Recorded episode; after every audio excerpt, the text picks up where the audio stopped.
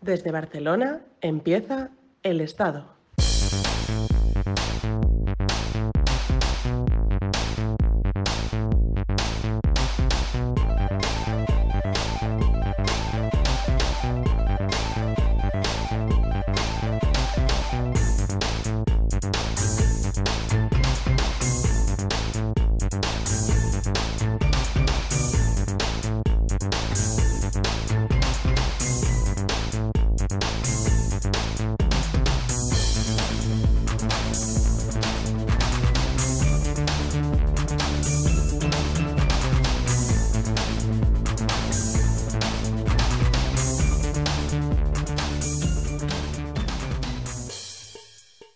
Buenas tardes a todos. Hoy hace nueve años de la aparición del 15M y hoy contamos con Raúl Bonilla, un activista que para mí ha sido uno de los líderes más importantes que ha tenido este movimiento, sobre todo en Barcelona, por su papel que jugó en Plaza Cataluña y, en todo el movimiento en el resto del Estado.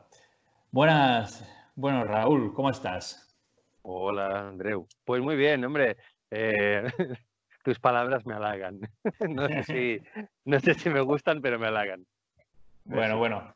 Eh, los que no te conocen ya conocerán que eres una persona muy humilde, que no te gustan los focos, que durante este tiempo siempre has permanecido en la sombra. Pero bueno, aprovechamos esto, que falta un año para celebrar los, el décimo aniversario y, y, creo que es importante dar a conocer, pues eso, todas esas personas anónimas que, que día a día o en momentos puntuales pues tiran adelante grandes proyectos. ¿Qué fue para ti el 15M? ¿Cómo lo definirías? Pues yo creo que el 15M fue una especie de catarsis sociológica. Eh, digamos que físicamente fue una reunión de, unos miles de personas en un punto concreto, eh, en diferentes ciudades, ¿no? Y de manera simultánea. Eso sería una manera como aséptica de describirlo. Ah, yo creo que hubo una reacción de, golpe una especie de catarsis colectiva en la que todo el mundo se dio cuenta de la, de la, de la pantomima en la que estábamos viviendo ah, y se expresó de manera que determinados grupos de gente salieron a, reunirse y a debatir. Sobre todo fue una especie de debate público sin intermediarios, ¿de acuerdo? Y, ah, pero creo que fue como el reflejo de una especie de diálogo interno que, que tuvo toda la sociedad los que han reconocido el 15M, los que no lo han reconocido, los que estaban a favor y los que estaban en contra. Todo el mundo vio que, había cosas que allí que, no cuadraban en general en el mundo. Hablando de España, hablando de Cataluña, hablando de Barcelona, pues ah, yo participé eh, de la catarsis más, digamos, de la expresión física de esa catarsis en Plaza Cataluña, ¿no? Pero el 15M creo que más allá de, de las fronteras fue una especie de, bueno, esos momentos, esas epifanías, ¿no? Que, que ocurren de vez en cuando y esta fue colectiva. Eh, bueno, solamente de ver que ese capitalismo desacerbado que teníamos ah, en marcha era como una especie de, broma de mal gusto. Para mí ese fue el 15M. ¿Cómo entraste en este movimiento? Pues la verdad es que tenía un trabajo ah, haciendo un poco de, chico para todo en una especie de rodaje que había en un hotel en calle Pelayo, que está justo al lado de Plaza Cataluña, bueno, de hecho desemboca en Plaza Cataluña, y tenía ahí trabajo para cuatro o cinco días, que había una especie de exposición de arte y videoarte. Y uh, cuando llegué yendo para allá, vivía un poco lejos, entonces eh, bajé en Plaza Cataluña y vi que había una, una serie de, bueno, una gente sentada en el suelo, charlando, y soy un poco gato y por la curiosidad me acerqué. vi que había una conversación así interesante, me puse a charlar un rato hasta que me llegó la hora de entrar a trabajar y cuando salí a trabajar volví a unirme y entonces en vez de las 10, 15 personas que había encontrado por la, a mediodía, digamos, mm, pues eran un centenar. Y me quedé ahí hasta la mañana que me tocó volver a trabajar y ahí ya pues no sé, digamos que de manera exponencial fue creciendo en cuanto a gente y los debates iban multiplicando, iban siendo cada vez más profundos, eh, con más participación, había ahí, no sé, de repente era como que, que habíamos metido el dedo, eh, o habíamos, yo qué sé, para hacer un símil, ¿no? Habíamos picado al suelo con un pico y había empezado a salir de ahí de todo, ¿no? o habíamos petado un grano y había salido de ahí un montón de pus, algo. Pero la Qué verdad bonito. es que sí, es muy bonito, es que soy muy poeta también. Eh, en, la, en la- en la sombra, soy un poeta en la sombra. Eh, Sí, salió, no sé, la verdad que fue como una especie de, de, de explosión, ¿no? De, ¿Y cómo, de- cómo se organizaban todas estas charlas? ¿Cómo se organizaban estas charlas? Porque como dices, claro, una charla de 20 personas es difícil, pero se puede tirar adelante. Pero si surgen muchas charlas, entonces, ¿cómo se va organizando el 15M? Yo creo que al principio era muy desorganizado. Era una pura energía y la gente iba hablando de lo que le daba la gana, sin orden ni concierto de O sea, a ver, vamos a decir una cosa. Primero lo voy a explicar así. Allí cualquiera hablaba de lo que quería y te juntabas a hablar en dos, en tres, en quince, en veinte. Cuando más gente había, se hacían grupos de conversación y tú estabas en una conversación una hora y luego te ibas a otra conversación un rato más tarde o venía alguien a buscarte y decía, oye, tú que antes has dicho no sé qué, puedes venir a acompañarme y explicarlo aquí. Y dentro de esta anarquía pura, para mí había lo que es el, ah, lo que, cómo funciona un organismo vivo, ¿no? Era todo muy, muy sencillo. mm, claro, había que entregarse muchas horas, ¿no? Por eso yo, desde el momento en que lo encontré, ya no, bueno, me pasé horas y días sin, sin dormir demasiado porque era un continuo estar allá, ¿no? Ah, y era una especie de, te impulsaba la conexión con el resto de la gente y era todo muy sencillo y muy humano, porque al final el ser humano, por mucho que le queramos dar muchísimas vueltas, en grupos reducidos por lo menos, ah, es bastante fácil de organizarse y todo es bastante natural. Aceptas a callarte un rato ah, muy fácilmente y a escuchar. Eh, aceptas a tomar la voz cantante y comerte la vergüenza, si es que alguien la tiene, eh, de una manera muy natural. Luego, cuando la cosa empezó ya a crecer mucho, pues la verdad es que hubo un momento que para mí fue también una especie de inflexión en que me di cuenta, digamos que a- a medida que iba creciendo fuimos, los diferentes temas los fuimos de alguna forma eh, localizando y sintetizando a base de mucho pasar varias personas de conversación en conversación y darnos cuenta de que íbamos repitiendo conversaciones, digamos, ¿no? Oye, pues este grupo, los que estáis aquí, podéis hacer un decálogo, eh, una lista de temas que, estáis, que habéis hablado y en- conseguimos sintetizar un montón, no sé, como 150 temas que se habían hablado en, diferentes eh, foros, ¿no? En diferentes corros. Ah, y se iban incrementando. Y luego de los temas se recogían propuestas que se iban hablando en cada uno de los corros, ¿no? Eh, y al final llegamos por la presión de los medios, por la cantidad de gente que había, por todo, fuimos sintetizando cosas y al final lo que has ah, apuntado en alguna conversación que hemos tenido previa, llegamos a como a, a los 15 puntos ¿no? del 15M o algo así, Ah, pero la manera de organizarse era mm, muy espontánea, muy natural y el ser humano espontáneamente y naturalmente es bastante bueno organizándose, aunque no lo parezca, y gestionando el caos. Dime. Y un poco, cuéntame un poco más. A ver, aquí me han surgido varias preguntas. Primero sería el cuál, detállame un poco más tu papel en el movimiento, pero sobre todo lo que me interesa es, ¿realmente había un objetivo al reunirse o como dices tú salió algo natural? ¿Había un objetivo de vamos a conseguir esto, por eso estamos tratando de... em, No, no, no, no. A ver, hay una cosa que has dicho ahora, salió de forma natural. A mí es cuando alguien me dice que las cosas salen de forma natural, me da un poco de miedo, ¿sabes? Pues como el orden natural de las cosas, ¿no? Es natural que los negros, sirvan de esclavos, es natural que la mujer esté en casa, ¿no? Ah, natural no, era una necesidad de expresar eh, y de comunicarte con otra gente sin los medios, digamos, estándares, estándares que habían en que había en ese momento, que siguen estando, ¿vale? Pero mm, digamos que, no fue una combustión espontánea que no tiene ninguna explicación. O sea, el capitalismo, no, no digo que sea anticapitalista, ¿eh? Eso ya, ya entraremos en ese debate si quieres luego, pero eh, el capitalismo en ese momento ah, era como, como es ahora mismo, pero además estaba, digamos, eh, ofreciendo un bloque, un discurso monolítico que había que aceptar, ¿no? Y, y era una necesidad social romper esa mentira, ¿no? Ya sea bipartidismo, ya sea la, manera en que trabajaban los medios de comunicación, porque no sé si me lo vas a preguntar luego o no, pero la influencia del 15M para mí a día de hoy es palpable y digamos, absoluta en toda la vida, en toda la vida social.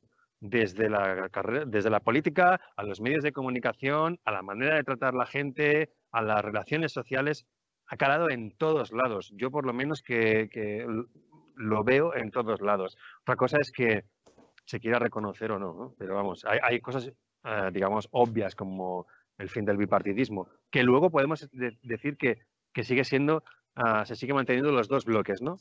así en plan general, izquierda y derecha, pero por ejemplo en política es obvio, ¿no? Lo que pasó. Se trataba de un movimiento sin líderes visibles. ¿Crees que esto ha permitido que tiempo después varias personas se hayan querido elegir como portavoces? Ah, bueno, primero creo que te quería contestar algo que no te he contestado antes, lo de mi papel en, la, en, la, en el 15M, ¿no? Ah, yo lo que hice fue participar y entregarme en cuerpo y alma a, a, a ese debate. Era buscar respuestas en uno mismo y buscar respuestas en los demás, ¿no? Y, en, en, crecer y en, en, retroalimentarse.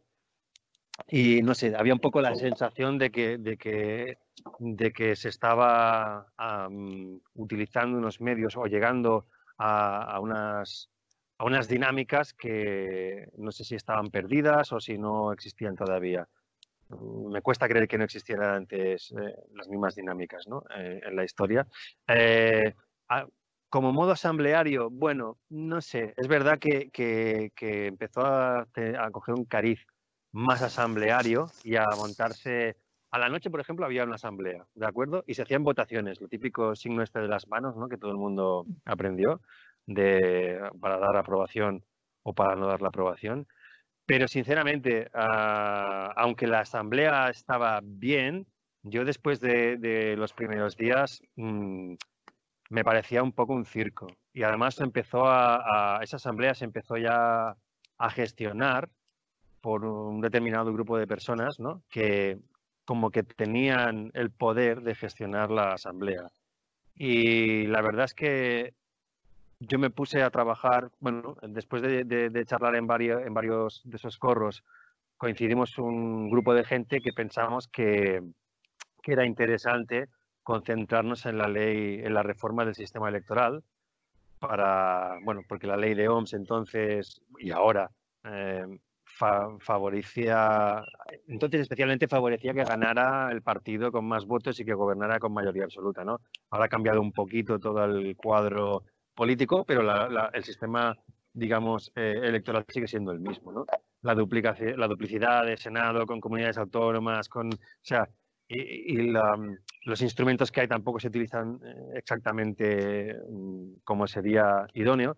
Y lo que tengo que decir del 15M, yo para mí sobre todo fueron las, las, las eh, los grupos de trabajo en temas concretos. Ahí se hizo un montón.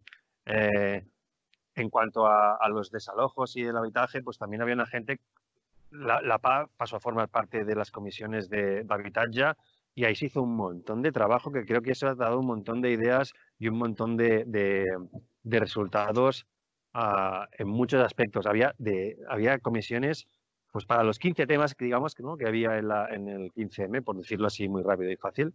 Y ahí es lo que para mí fue el 15M. La asamblea pues, ¿qué quieres que te diga? Yo también he sido, ocupa unos cuantos años, eh, ocupa político, digamos, ¿vale? Hace unos cuantos años ya, hace bastantes.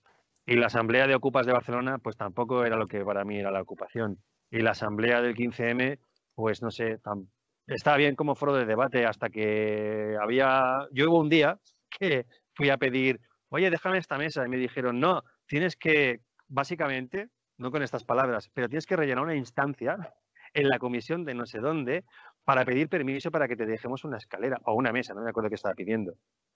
Y pensé, joder, estamos reproduciendo la misma burocracia absurda contra la que estamos luchando, ¿sabes? Estamos cambiando el collar, ¿no? Pero, pero o sea, el, perro, pero el collar es el mismo. y, no sé, soy bastante crítico con todo el rollo asambleario porque me da la sensación de que de que luego hay quien, saca partido de ello y da una especie de falsa sensación de participación, ¿no? Sí, eh, una cosa que es interesante que comentas es esta participación quizás ciudadana que realmente en el sistema sí que permitía tenía canales de participación ciudadana, como podían ser asociaciones de vecinos, como podían ser partidos políticos, pero el 15M lo que hace es superarlo. Eh, de todas formas, entiendo que el 15M tampoco ha permitido o tampoco ha creado otra estructura de participación social y política más allá, porque eh, la gente se sigue organizando dentro de lo que serían sindicatos, de lo que sería todo lo que ya estaba existente. O sea, por lo que me comentas, el 15M fue una catarsis, sí que se añadieron algunos puntos y la mayoría no se han llegado a aplicar. Eh, todavía están pendientes, ¿no? Mayor, o si no todos los puntos del 15M, todavía están pendientes de que tengan una aplicación eh, práctica en la vida de los demás. Sí, claro, digamos que el 15M, las conclusiones eh, políticas, eh, filosóficas o, no sé, o sociológicas que se derivaron, o los puntos por los que se luchaba, digamos, son reivindicaciones sociales y son reivindicaciones, me diría que diría yo que tampoco son excesivamente revolucionarias, son más de redistribución de, riqueza y de, y de, puntos de poder, ¿no? Y, o sea, yo sigo, sigo creyendo casi a, casi ciegamente, digamos, en lo que se reivindicó y me siguen pareciendo reivindicaciones absolutamente, eh, digamos, aplicables, exigibles. Otra cosa es que estamos en un mundo, lo que no podemos hacer es pensar que vivimos en, eh, en los mundos de Yuppie, ¿no? Y, joder, eh, por mucho que tengamos una catarsis, unos miles de personas de manera coordinada ¿eh? en el mundo cientos de miles de personas, da igual. Hay unos poderes fácticos brutales y unos intereses brutales de gente que tiene mucho poder y que no va a querer cambiar la ley de OMS, ni... Bueno, ahora se está debatiendo con lo del covirus, se está debatiendo una renta mínima eh, ¿no? para todas las personas. Bueno, es que eh, no, entiendo, o sea, el país que tiene más poder, por lo menos hasta hoy, en el mundo, Estados Unidos tiene unos índices de, pobreza, no pobreza, de miseria, porque eso ya es, no es miseria material, es miseria de, en todos los sentidos, ¿no? Material, ah, personal, cultural, o sea, y luego tiene los sí, sí, alimentaria, no, no, claro, o sea, luego tiene los mejores de todo, ¿no? Pero, pero convive con una especie de pocilga constante que tiene en la que se sustenta, ¿no? Eh, coño, pues si estos son los que mandan, tío. realmente mandan, tienen los, más ejército que nadie, son la cabecera tecnológica. Eh, culturalmente nos aplastan. O sea, es que, pues, no podemos pretender que por habernos reunido unos cuantos y haber tenido unas buenas ideas, ¿vale? Porque eran, son buenas ideas. Y, seguramente, si todos pensáramos que somos como Kant, ¿no? Aquello, llegaremos a un mundo en que, en que será, universalmente se aceptará el bien de todos, ¿no? Pero, es verdad que no están aplicados, claro que es verdad que no están aplicados y lo que tardaremos en ver cómo se aplican cosas, a, no ser que, haya acontecimientos que obliguen a, tomar mm, determinadas decisiones que son beneficiosas para todos. El clima, cuando empecemos a, sufrir consecuencias graves por el cambio climático, pues también habrá que hacer ajustes que sean para todos, porque no habrá manera de, no, de no colar ese gol, ¿no? Pero mientras se pueda, nos colarán los goles. otra cosa, Raúl, ah, lo sabes que nos gusta debatir con gente que proviene de, la izquierda clásica, de la, de la, izquierda histórica, gente que ha sido represaliada durante el franquismo, eh, que han puesto la cara, se la han partido y luego han pasado al olvido durante la transición, durante tantos años, toda esta gente. Eh, Quiero decir, al fin y al cabo, estas reivindicaciones tampoco son únicamente del 15M. Quiero decir, son reivindicaciones históricas. Eh, a mí, por ejemplo, me pasa que hay reivindicaciones o, por, o por mis vivencias personales, cosas que yo he escuchado en mi entorno miles de veces.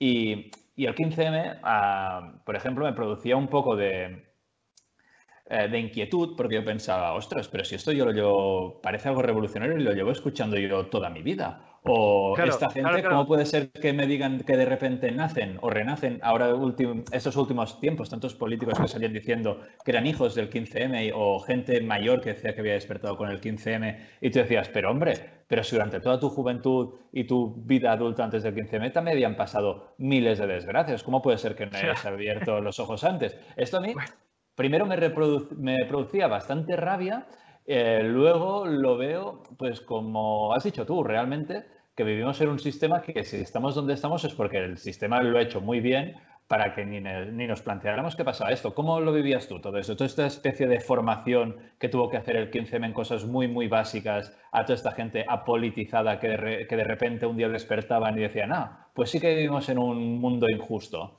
¿Cómo, lo has vivido tú esto? ¿O cómo lo viviste? Tu comentario me genera dos, como dos respuestas por separado. Por un lado, eh, la gente que es apolítica es la gran victoria del sistema capitalista en el sentido de acumulación de riqueza, ¿de acuerdo? En, la fe en el mercado y nada más que el mercado. Lo mejor que, puede, que, le puede pasar a un sistema que intenta basarse solo en la compra-venta y en la acumulación de la riqueza, que realmente el capitalismo es simple y llanamente acumulación de riqueza, por eso cada vez hay más ricos, o sea, menos ricos, más ricos y más pobres, ¿de acuerdo? A, la gran victoria es que la gente se olvide de la política. No se olvide, que crea que nada es política o que la política no importa, cuando todo es política. Por otro lado, la otra respuesta que me, que, me, suscita tu comentario es la de eh, esta especie de... Las ideas no son revolucionarias, son, las, son ideas de izquierdas, de, de socialistas, no sé cómo decirlo, de socialdemocracia. O sea, no, no, Claro, no hay ninguna revolución en eso. La revolución es la siguiente. Yo también provengo de familia que estuvo, que perdió la guerra, que ha estado en la clandestinidad, que estuvo presa por sus ideas y demás. Y en casa teníamos un debate bastante grave, porque me decían, es que todo lo que pedís en la plaza ya está en los eh, en el lo que en los programas políticos, sí, sí. Claro, decía, sí, muy bien, pero en tu programa político, o sea, pero tú no me dejas ni entrar en una reunión. ¿Me entiendes? Yo me tengo que comer tu programa político con tu líder político, con tu crédito a un banco, con toda tu estructura piramidal y con toda tu estructura feudalista y, coger una papeleta y votar. Ah, muy bien. Pues eso es una mierda. Y eso es lo que pasó en el 15M, que había mucha gente que también era de izquierdas y que estaba eh, afiliada a sindicatos o a partidos o demás, y, y, se dio cuenta de que, joder, que aquello eran instituciones arcaicas y, que no dejaban, o sea, que al final eran como pequeñas empresas con todos los defectos que tiene eso y con toda la burocracia interna que, eso conlleva y que eran como especie de, mm, de, animales mm, prehistóricos que, no dejaban que aunque coincidiesen las, en las... El típico, vale, vale, tranquilo, que esto ya lo hemos pensado. No, no, tranquilo que yo sé más que tú. No, no, ¿sabes? Eso es lo que pasaba. Y es lo que me quejo también de la asamblea del 15M, ¿eh? Que empezó a pasar eso también, ¿sabes? Que llegabas y, no, no, había uno que daba el turno de palabra. Coño, y te acercabas y, espera, espera un momento, eh, espera, no, no, es que estoy ocupado ahora. Coño, o sea, yo no puedo hablar porque tú me tienes que dar un turno de palabra. Y lo que me quejo, entre otras cosas, es de, de, de la caspa y de, y de lo arcaico del sistema actual. Claro que no tenemos ideas, no hemos descubierto el nuevo mundo, no hay dos lunas ahora en la Tierra, ¿sabes? Ni, ni el ser humano ahora tiene cuatro piernas. Claro, las ideas son las mismas, claro, pero cualquier idea que suponga eh, justicia y igualdad es revolucionaria. La revolución francesa parte de esas tres premisas, ¿no? Igualdad, fraternidad y justicia, ¿no? Eh, legalidad, bueno, legalidad. Eh, la fraternidad es más discutible, pero las otras dos, joder, eso, es, eso sigue hoy en día o sea, es, es, totalmente revolucionario esas ideas. La fraternidad es un poco más hippie, un poco más cumba, ¿no? Así, el amor, ¿no? Y tal, que, que, guay, que igual es lo más importante. Pero quiero decir, las ideas de justicia y de igualdad son revolucionarias siempre, con lo cual hoy en día no es una nueva revolución, es la misma.